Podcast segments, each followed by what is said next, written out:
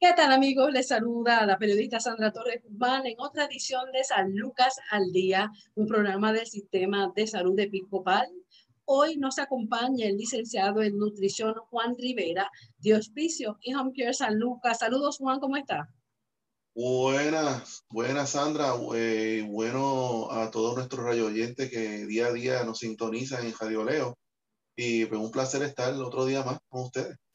Así es, una bendición contar con tus recomendaciones porque hoy nos vas a hablar sobre los aminoácidos y proteínas en la nutrición del adulto mayor.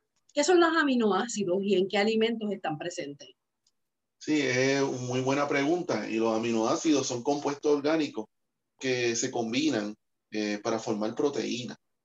Eh, aquello que nosotros y muchos de nuestros radio oyentes conocen como pues, las carnes que tienen proteínas y muchos granos, pues son componentes de aminoácidos, diferentes uniones, enlaces de aminoácidos que son pequeñas moléculas de diferentes minerales como el fósforo, el potasio, etcétera, que se combinan para hacer los aminoácidos que a su vez dependiendo de la necesidad del cuerpo, pues se combinan para realizar y formar proteínas, que es lo que normalmente nosotros tratamos de que nuestros pacientitos pues siempre tengan eh, eh, esa, esa fuente eh, importante de proteínas. Y ya que estamos hablando de las proteínas, es bueno que sepan nuestros rayoyentes que las proteínas son bien necesarias y son vitales para mantener la vida y la función de nuestro órgano. Eh, eh, aparte de eso, pues las proteínas nos sirven para ayudarnos a crecer cuando estamos en la niñez y en la adolescencia. Eh, también muchas proteínas están envueltas en la descomposición de, algunos alimentos. Eh, en muchos de los casitos que vemos en Honkeal y Hospicio, la proteína nos sirve para pues, ayudar a aquellos pacientitos que tienen úlceras o necesitan reparar algunos tejidos heridas, algunas cicatrices que tengan de una operación reciente y además pues llevan otras funciones vitales como la formación de energía, etcétera, que son necesarias. Así que siempre recalcamos los pacientes que visitamos a, las residencias o en centros hospitalarios o centros de, de cuido, siempre le, estamos recalcando la, importancia de consumir buena fuente de proteína y por qué y la razón por la cual nosotros fomentamos y, y pedimos a, a, nuestros eh, pacientes que consuman este tipo de productos. Es importante también, eh, aprovechando la oportunidad y, y, que me están brindando, que, que hay eh, tres tipos de aminoácidos. Eh, están los aminoácidos esenciales, que son los aminoácidos que, que el cuerpo no produce y obviamente tenemos que conseguirlo de los alimentos. Están los aminoácidos no esenciales. Son no esenciales porque, por una sencilla razón de que el cuerpo los produce tiene la habilidad de producir esos aminoácidos en particular. Y el tercero son los aminoácidos condicionales, que son los aminoácidos que en momentos de estrés o en trauma, por ejemplo, un accidente o una operación, una, eh, una úlcera, pues se vuelven esenciales y es necesario eh, suplementar al paciente con este tipo de aminoácidos para poder cicatrizar y ayudarlo a salir de ese evento traumático que está ocurriendo. Así que no es que quiero eh, hablarle un poquito en palabras muy complicadas a nuestros radio oyentes, pero sí para que sepan de dónde viene la importancia de, los aminoácidos en la formación de proteínas. Este tipo de, de, alimento requerido para toda persona, pero sobre todo para el adulto mayor, ¿dónde está presente? Sí, está presente en las carnes y en, y en muchos de los granos. Eh, como los gandules, las habichuelas, en almendras, nueces, pistachos, eh, las carnes, obviamente, las carnes blancas, carnes rojas, bistec, chuleta, pollo, eh, carne de cerdo, conejo. En todo este tipo de productos siempre está presente la proteína.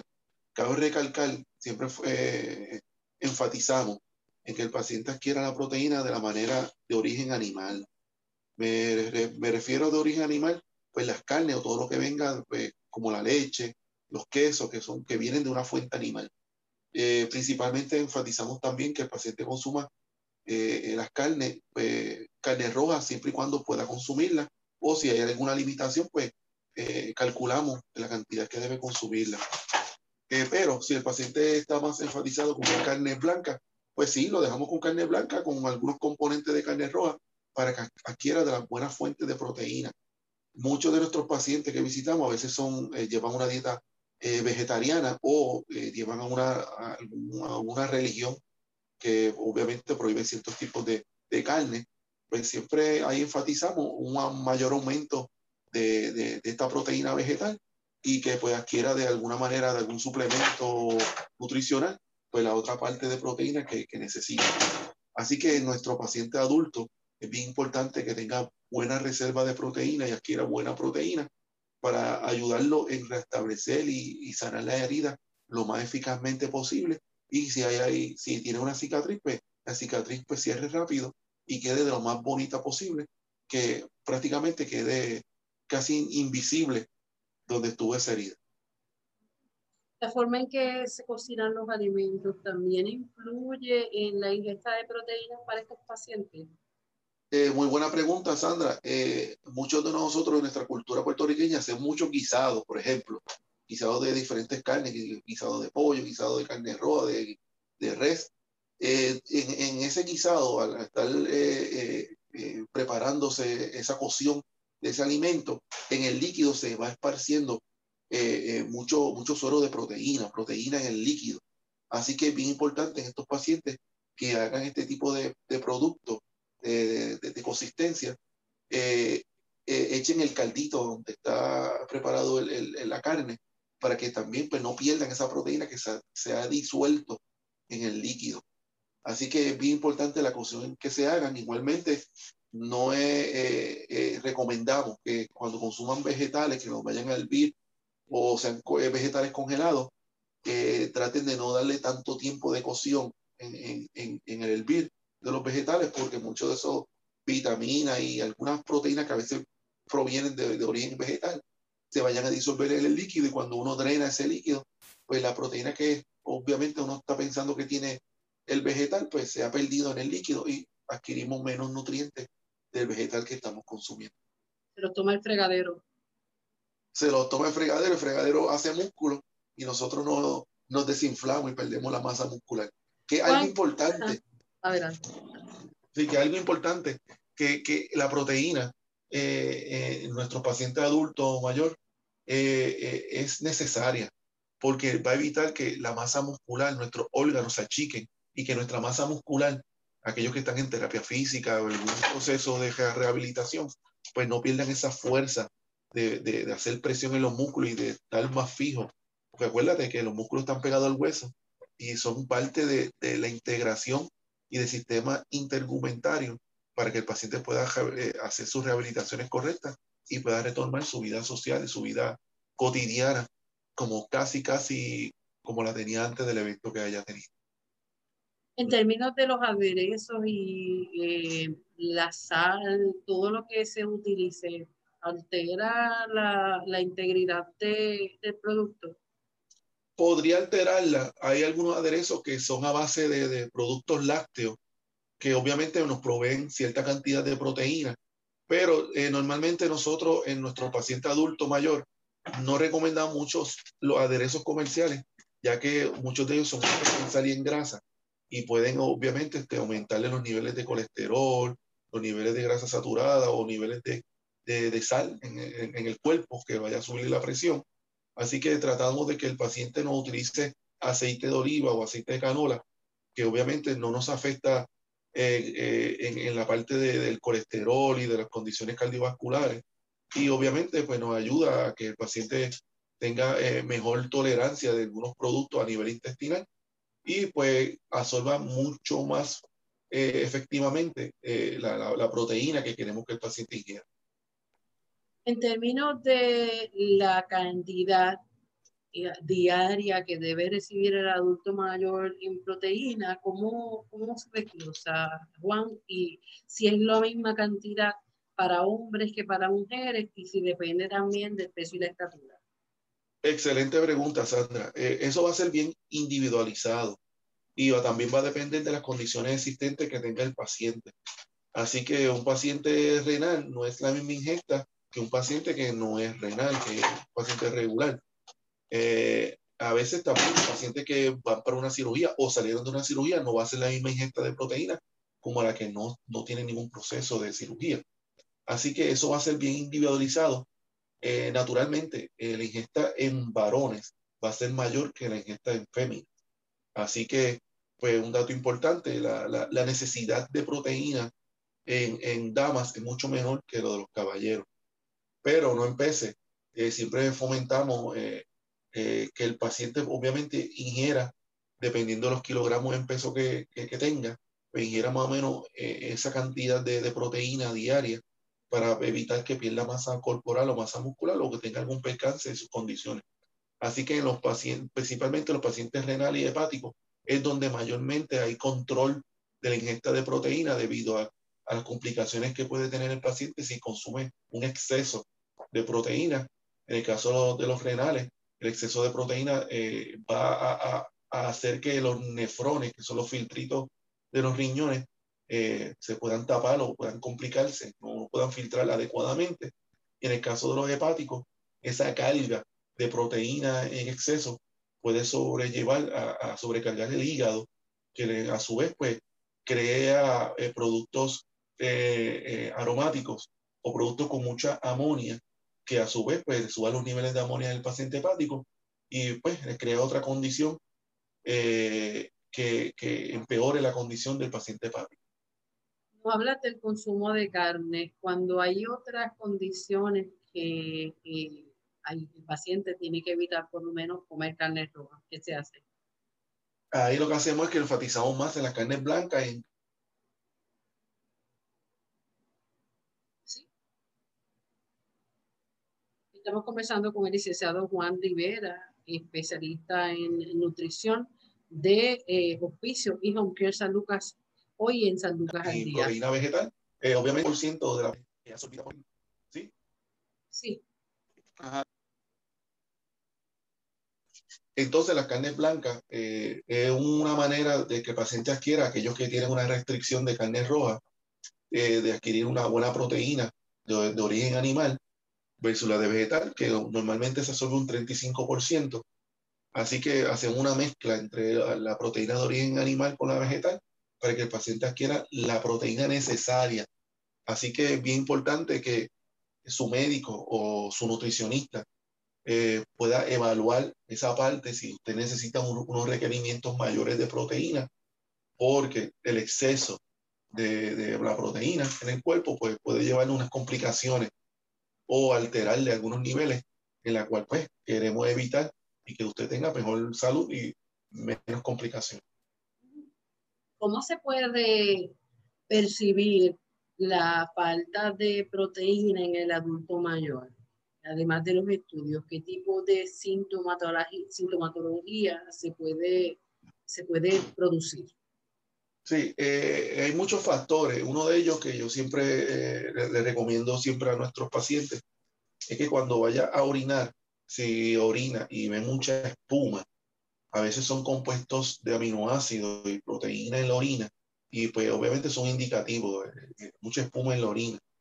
Así que, eh, aparte de eso, eh, normalmente siempre el médico va a enfatizar unas pruebas serológicas, eh, niveles de sangre, cómo está la proteína total, cómo está la albúmina, que son dos factores importantes para saber sus reservas, sus niveles de proteína.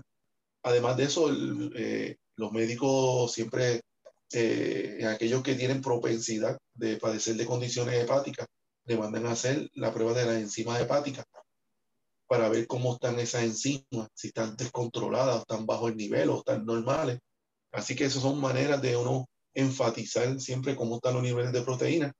Además, en los renales también estamos pendientes a la creatinina en sangre y ahí vemos si, si se está eh, pasando, se está colando mucha proteína a nivel de riñón. Así que son, hay diferentes pruebas, diferentes truquitos que el médico, su dietista o su profesional de la salud puede estar monitoreando para verificar que usted no tenga un exceso o una deficiencia de proteína. ¿Cómo se hace cuando el paciente está inapetente? Se ve mucho en adultos mayores otros por condiciones tal vez como el Alzheimer, pues ya sabemos qué pasa, que, que van perdiendo también en la memoria no tan solo en acordarse de, de, las cosas, sino el mismo cuerpo pierde la capacidad de, de, recordar cómo masticar, etcétera, etcétera. ¿Qué, ¿Qué, pasa con ese tipo de paciente que pierde el apetito? Y el paciente también, por ejemplo, que por quimioterapia también está teniendo ese sabor, como ellos mencionan bien, como a metal, y, y no les dan deseo de comer. Excelente pregunta, Sandra. Mira, eh, un, más del 50% de mi población que yo visito a la residencia padecen de Alzheimer. Alzheimer es una condición progresiva que va a estar eh, deteriorando la parte neurológica de nuestros pacientes. Y muchos de los factores es que el paciente pues, se olvida eh, el tragar, se le olvida comer. Y obviamente nos, nos, crea una problemática en la parte funcional de, de nuestros clientes pacientes. Eh, además, eh, según uno va avanzando en edad, las papilas gustativas que tenemos dentro de la boca se van deteriorando, se van atrofiando. Y lo que nos sabía antes salado, soso, dulce, amargo, etcétera, pues quizá ahora pues no lo sentimos tanto así. Y a eso también esa percepción se va perdiendo en las carnes. Así que vemos mucho adulto mayor de 60 años, 70, 80, que a veces me dicen, mira, yo yo como algo de carne y no me apetece, no me sabe a nada y pues, opto por no comer carne. Y eso no, no lo he visto mucho en, mi clínica y pues algo que eh, voy trabajando y le explico la importancia de la carne. Es, obviamente trato de comunicarme con el médico a ver si podemos darle algún tratamiento para, para eh, mejorarle la sensibilidad del consumo de carne, en este caso, y de los sabores. Eh, igualmente en el paciente que, que recibe radioterapia o quimioterapia, o como efecto secundario del tratamiento, pues se le afecta la parte gustativa y el deseo de comer carne. Y obviamente trabajamos eh, con diferentes maneras, añadiéndole sabores un poquito más dulces, añadiéndole más condimentos, aunque sin alterarle mucho la parte de, de las sales. Eh, trabajamos mucho con suplementos eh, modulares adicionales como, como proteína líquida, como estimulantes de apetito. tratamos también con suplementos nutricionales comerciales que, por no mencionar marcas, pero que hay muchas por ahí que te empiezan con letra E, con letra B, etcétera. Tratamos de trabajar eh, con muchos productos de, de esa índole para eh, optimizarle, subirle los niveles de proteína y los requerimientos nutricionales que necesitan los pacientes que tienen Alzheimer o que padecen de, de, de algún cáncer que esté recibiendo algún tratamiento o sencillamente una persona que está teniendo el proceso natural de, de, perder la sensibilidad o, o, perder las la papilas gustativas, de sentir las sensaciones de, de diferentes sabores a, nivel de bucal, de la boca. Así que trabajamos con todo eso, hacemos truquitos. Eh, por eso es que es bien importante el rol del nutricionista dietista en nuestra comunidad. No es porque yo esté aquí y sea dietista, quiero enfatizar en, en, en mi profesión, pero sí tenemos un rol importante junto con su médico y otros profesionales de la salud en, sobrellevar su salud y, optimizarla al máximo para que nuestros pacientes y clientes disfruten a plenitud su calidad de vida, que en realidad lo que uno necesita y los placeres de la vida y disfrutar de su familia.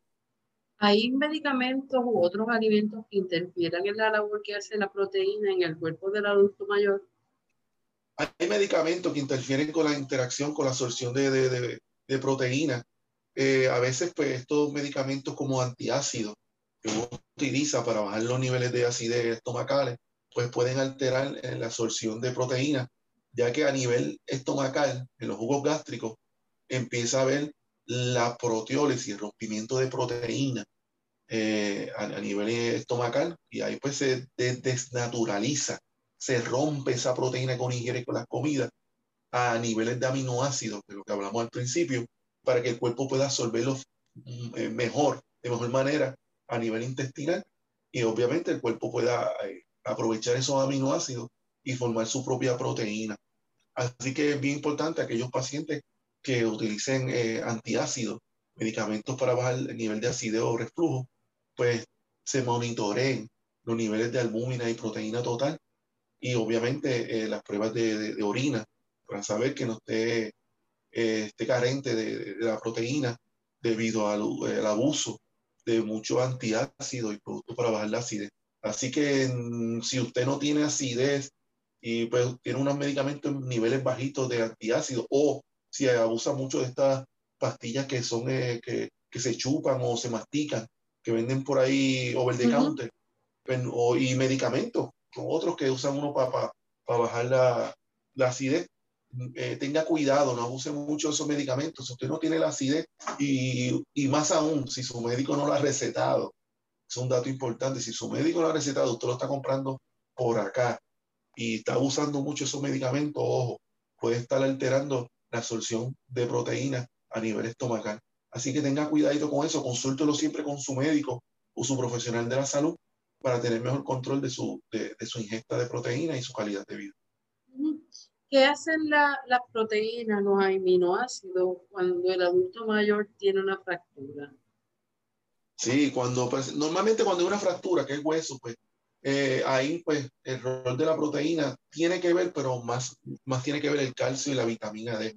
Pero en, en realidad si hay un, un, desgarre muscular o eh, hay una, una partidura de, de, algún músculo que, que se lastime, eh, la proteína tiene que ver en la, en la, en la rehabilitación, en, la formación nuevamente, la regeneración de ese tejido y vuelve pues obviamente a pegarse ese, esas fibras musculares, vuelven a pegarse con los enlaces de proteína y aminoácidos. Así que juega un papel importante en estos pacientes que, que han tenido un accidente y han tenido desgarre de ligamento o, alguna cortadura, uno sabe, a veces un accidente puede cortar su músculo. Así que es bien importante la proteína en esta sanación de, de, de muscular, en este caso, la proteína juega un rol importante, aparte de otros minerales y vitaminas, pero la proteína juega un rol importante porque es la base de la formación de músculo. Así que es bien importante que los pacientes mantengan unos niveles óptimos y reservas óptimas de proteína. Así que hay que comer carne, obviamente, dependiendo de sus condiciones, pues se ajustan, pero siempre uno de, aparte del agua, uno de las sustancias principales para formar vida y mantener la vida es la proteína. ¿Qué pasa cuando incluso también adultos mayores que, que caen en, en, todas estas eh, dietas comerciales o populares, eh, la dieta ketogénica, que ahora mismo es la más que se está viendo, de hecho vemos eh, locales que ofrecen alimentos ya preparados para las personas que están en esta dieta ketogénica, personas que, que siguen, ¿verdad? otro tipo de, dieta que no sea la que el nutricionista le da, cómo puede alterar la ingesta de proteínas. Eh, la persona vegana, que eh, también es otro estilo de vida, ¿cómo podría afectar o si ayuda? Sí, eh, buena pregunta, Sandra. En los pacientes que hacen la dieta keto o, o ketogénica, bien importante recalcar que obviamente ellos bajan mucho los carbohidratos y en parte, pues eso es una de las sustancias que uno baja para adelgazar o bajar de peso, pero aumenta el consumo de proteína y de grasa.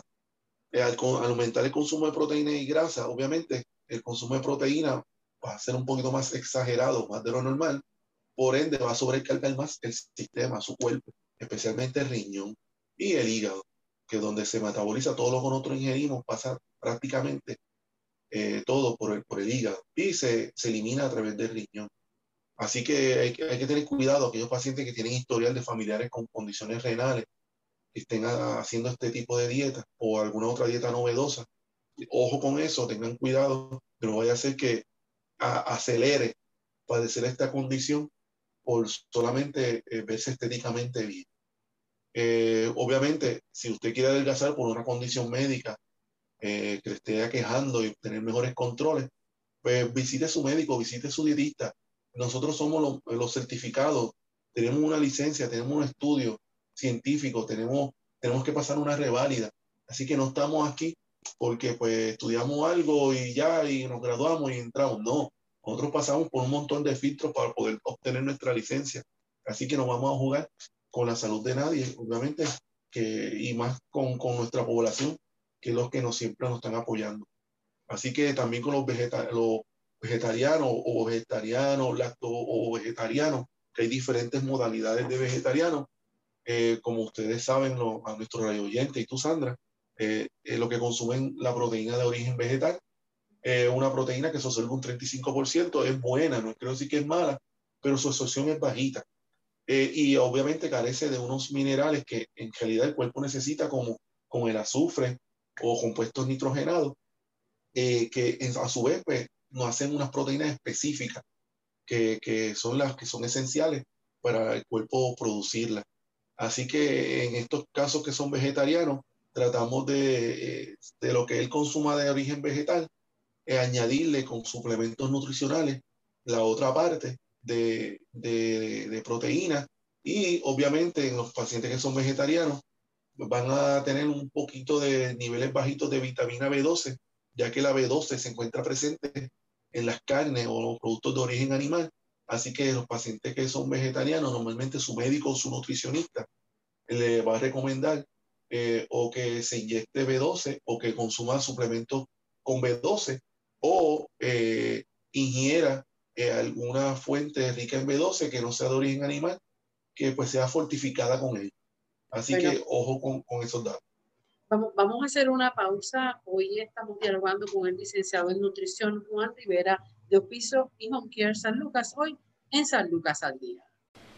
Los adultos mayores necesitan comer más alimentos ricos en proteínas cuando pierden peso, si enfrentan una enfermedad crónica o aguda o están en el hospital, de acuerdo con un creciente consenso entre los científicos. Durante estos periodos estresantes, los cuerpos envejecidos procesan las proteínas de manera menos eficiente, por eso necesitan más para mantener la masa muscular y la fuerza, la salud ósea y otras funciones fisiológicas esenciales Expertos sugieren que incluso los adultos mayores sanos necesitan más proteínas que cuando eran más jóvenes para ayudar a preservar la masa muscular. Sin embargo, hasta un tercio de los seniors no comen una cantidad adecuada por razones que van desde la falta de apetito, problemas dentales o deficiencia gustativa hasta dificultad para tragar y recursos financieros limitados. Combinado con una tendencia a volverse más sedentarios, esto puede causar que se deterioren los músculos, se comprometa la movilidad, se tarde más en recuperarse de enfermedades y en la pérdida de independencia. Investigaciones recientes sugieren que los adultos mayores que consumen más proteínas tienen menos probabilidades de perder su capacidad de realizar funciones cotidianas tales como vestirse, levantarse de la cama, subir un tramo de escaleras, entre otras. En un estudio del 2018 que hizo seguimiento a más de 2.900 adultos mayores durante 23 años, los investigadores encontraron que aquellos que consumían la mayor cantidad de proteínas tenían un 30% menos de probabilidades de tener una discapacidad funcional que aquellos que comían menos cantidad. Entonces, ¿cuánta proteína deben comer las personas mayores? El estándar que se cita con frecuencia es la cantidad diaria recomendada, 0.8 gramos de proteína por kilogramo, 2.2 libras de peso corporal. Para una mujer de 150 libras, esto se traduce en comer 55 gramos de proteína al día. Para un hombre de 180 libras, requiere comer 65 gramos. Para poner esto en perspectiva, una porción de 6 onzas de yogur griego tiene 18 gramos, una media taza de queso cottage 14 gramos, mientras que una porción de 3 onzas de pollo sin piel tiene 28 gramos, media taza de lentejas 9 gramos y una taza de leche 8 gramos. Sin embargo, los adultos mayores rara vez se han incluido en los estudios realizados para establecer estas guías y los expertos advierten que esta norma podría no abordar adecuadamente las necesidades necesidades de salud de la población de mayor edad Después de revisar evidencia adicional en el 2013, un grupo de internacional de médicos y expertos en nutrición recomendó que los adultos mayores saludables consumieran de 1 a 1.2 gramos de proteína por kilogramo de peso corporal por día, un aumento de 25 al 50% sobre el RDA, de 69 a 81 gramos para una mujer de 150 libras y de 81 a 98 gramos para un hombre de 180 libras. Sus recomendaciones fueron posteriormente adoptadas por la Sociedad Europea de Nutrición Clínica y Metabolismo. Cuando la enfermedad es un problema, Para las personas mayores con enfermedades agudas o crónicas, el grupo sugirió un consumo de proteínas de 1.2 a 1.5 gramos por kilogramo de peso corporal, agregando que la cantidad necesaria precisa depende de la enfermedad y de su gravedad, entre otros factores. La proteína se vuelve mucho más importante durante los eventos de vida de un adulto mayor que previenen que usen sus músculos como antes, como reemplazo de cadera o de rodilla. Las cantidades más altas de proteína tienen valor cuando algo en el cuerpo de un adulto mayor está cambiando. Según el coautor de un nuevo estudio eh, del International Medicine, que no encontró beneficios al aumentar la ingesta de proteínas para hombres mayores, esto podría deberse a que el periodo de intervención de seis meses no fue suficientemente largo. ¿Cuántas serían las cantidades por comida? Otra recomendación sugiere que los adultos mayores distribuyan el consumo de proteínas de manera uniforme durante el día. Esto surge de investigaciones que muestran que las personas mayores son menos eficientes en el procesamiento de proteínas en su dieta y pueden necesitar una dosis por comida más alta. Basándose en su investigación, Volpi sugiere que los adultos mayores coman de 25 a 30 gramos de proteína por comida. En la práctica, esto significa repensar que las personas comen en el desayuno cuando la ingesta de proteínas tiende a ser más bajas. La proteína animal contiene los nueve aminoácidos esenciales que nuestros cuerpos necesitan, la proteína vegetal no. Si eres vegetariano, solo se necesita más trabajo para equilibrar todos los aminoácidos en su dieta al comer una variedad de alimentos. ¿Y qué pasa con los suplementos de proteína en polvo o líquido? Generalmente no hay necesidad de suplemento a menos que alguien esté desnutrido, enfermo u hospitalizado. Esto es San Lucas al Día.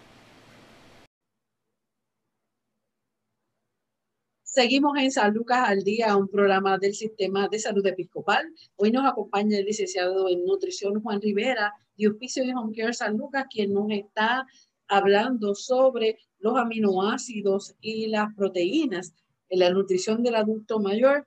Licenciado, ¿qué pasa cuando el, eh, el paciente está encamado en cuanto al consumo de proteínas? Muy buena pregunta, Sandra. Estás tirando strike. Hoy has tirado strike indirectamente. Mira, eh, excelente. Eh, en los pacientes que, son, que están encamados, eh, la proteína juega un rol especial, ya que nuestros pacientes están mucho tiempo en una postura en la cual pues, la piel está rozando los matres o, o las sábanas.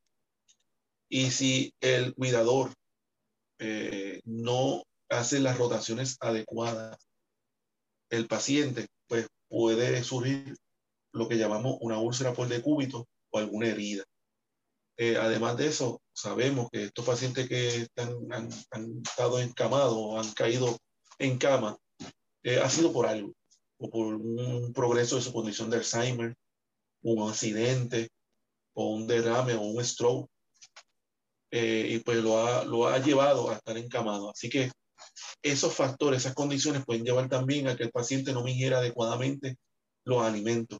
Entre ellos, pues las proteínas, porque si le dio un, derrame, pues la dificultad de masticar va a estar presente en muchos de ellos. Eh, si era Alzheimer, pues se le va a olvidar comer y masticar o tragar.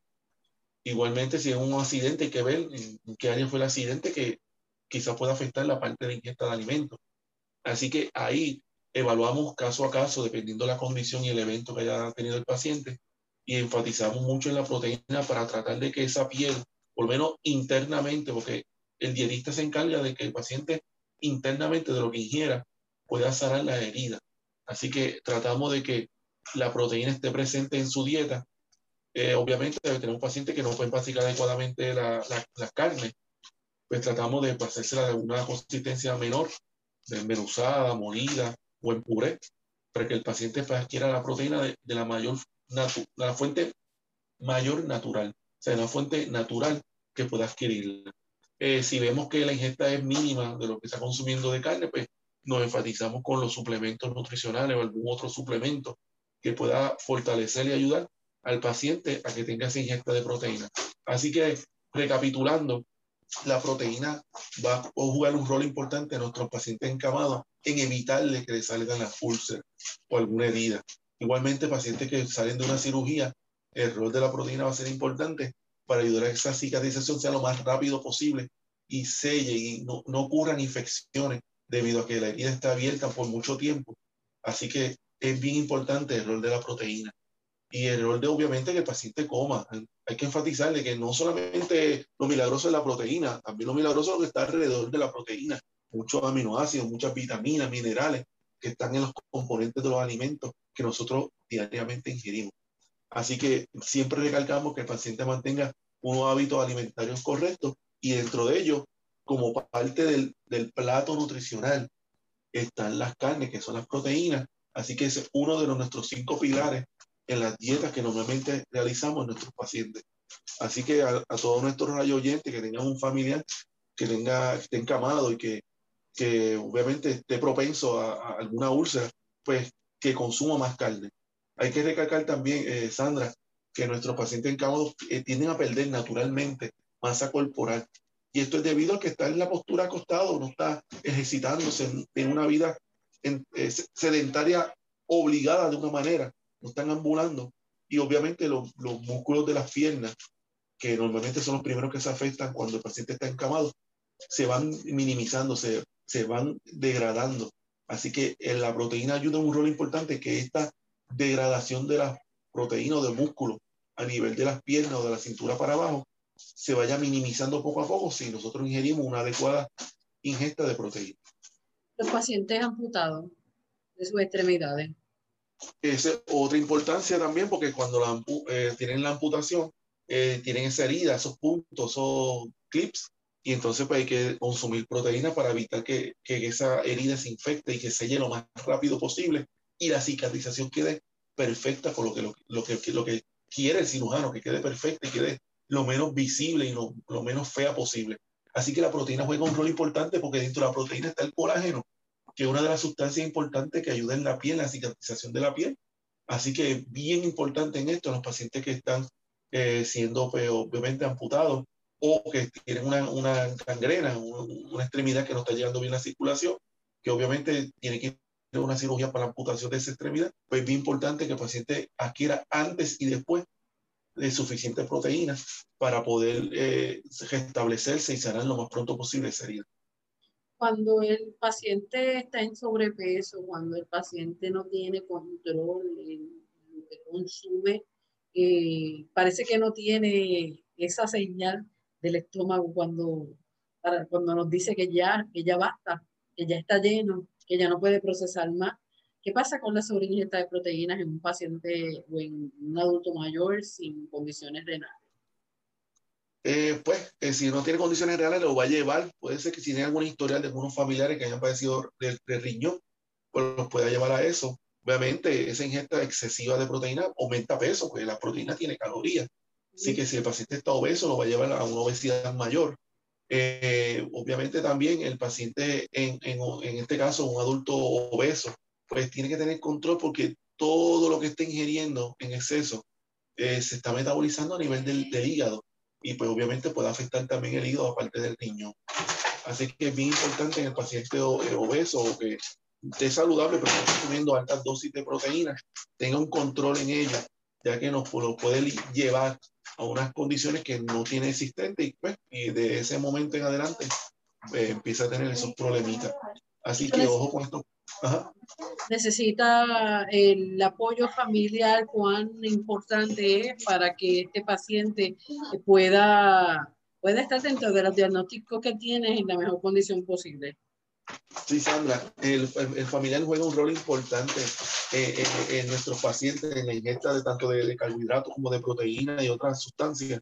Es bien importante el rol de nuestro familiar en controlar eh, si usted está haciendo una, no está haciendo dieta, pero su familiar le debe hacer una dieta, pues trate de, no hacer de esos desajustes suyos frente a su eh, ser querido, su, familiar, porque entonces pues lo va a llevar a que, mira, pues está comiendo eso y yo tengo ganas también, pues usted le va a dar pena y le va a dar de lo mismo que usted está comiendo y pues lo llevamos a un descontrol mayor y no estamos logrando lo que en realidad su médico o su nutricionista quiere llevarlo a una mejor calidad de vida. Así que el rol era bien importante y obviamente Sandra, hemos tenido muchos percances, todos los temblores, los huracanes y obviamente la pandemia nos ha nos ha llevado a unos descontroles grandes en nuestra población. Así que hemos estado trabajando mano a mano con, con los demás profesionales de la salud en controlar estas estas situaciones que nos están aquejando en nuestra población. Así que pues la ansiedad está acabando con nuestros familiares, con, nuestros pacientes también. Y la ansiedad pues te da con comer, comer, comer, comer. Y a veces no hay un control porque la, la, la sensación de comer, comer pues, le baja la intensidad de la ansiedad, lo cual pues no, no debe ser eh, uso y costumbre en nuestros pacientes y hay que trabajarla a tiempo para evitar pues, un sobrepeso o unas complicaciones mayores a largo plazo. ¿Cuáles son las ventajas de tener los servicios de Office Home Care San Lucas, que es una atención directa en el hogar? Llega el nutricionista, puede llegar Juan Rivera, puede llegar cualquiera de los nutricionistas cualificados, que son parte de la gran familia de Office Home Care San Lucas. Sí, en nuestra gran familia de Office Home Care San Lucas eh, trabajamos en coordinación y nuestro servicio está presente dentro, desde que usted es admitido a nuestro programa, nuestros servicios están presentes ahí eh, obviamente dependiendo de la necesidad de, de, su médico de cabecera, si lo solicita, estamos presentes. Eh, si eh, familiar tiene alguna duda de, la dieta, pues obviamente nos comunica, se puede comunicar con nosotros y nosotros nos comunicamos con su familiar o con el mismo paciente si está alerta y orientado. Así que nosotros estamos disponibles tanto en Hospicio Care para brindar el servicio nutricional adecuado según sus necesidades, eh, con la mayor sensibilidad y la, eh, y la mayor eh, comprensión eh, de su situación de salud. Así que todos estamos cualificados, estamos disponibles, corremos los 78 pueblos de la isla, incluyendo Vieques y Culebra. Así que si tenemos que montarnos en la lancha para aquellos que son de Culebra y Vieques y verlo allá, nos montamos en la lancha y llegamos allá. Así que estamos disponibles, estamos atentos, estamos bien cualificados, nos mantenemos al tanto gracias a nuestra empresa nos mantiene al tanto de las nuevas modalidades de la nutrición, en tanto las conferencias, las convenciones de nutricionistas y dietistas en Puerto Rico, igualmente de la de extranjeros. Así que nos mantenemos a update, nos mantenemos al día en las diferentes modalidades, los diferentes cambios en la parte nutricional. Así que eh, no dude eh, de si necesita nuestro servicio, estaremos disponibles para él. Gracias, licenciado por acompañarnos siempre con esos excelentes, esas excelentes recomendaciones. Muchas bendiciones, un número de teléfono donde comunicarse. Sí, Sandra, nuestros radio oyentes pueden comunicarse al 1-800-981-0054. Gustosamente, una de nuestras recepcionistas eh, va a canalizar su llamada dependiendo al, al profesional que usted requiera. Así que estamos disponibles, estamos a la orden y obviamente nos veremos en otro programa más de Salud al Día. Bueno, muchas bendiciones. Hasta aquí, San Lucas al Día, un programa del Sistema de Salud Episcopal. Recuerde sintonizarnos de lunes a viernes de 1 a 2 de la tarde por aquí, por Radio Leo 1170M, Radio Leo 1170.com. Además, puede buscar este programa en podcast a través de las distintas aplicaciones en las redes sociales, eh, además en Spotify, Anchor, entre otras. Y usted solamente busque la herramienta de búsqueda eh, San Lucas al Día y ahí puede seleccionar cualesquiera de nuestros programas. Bendiciones.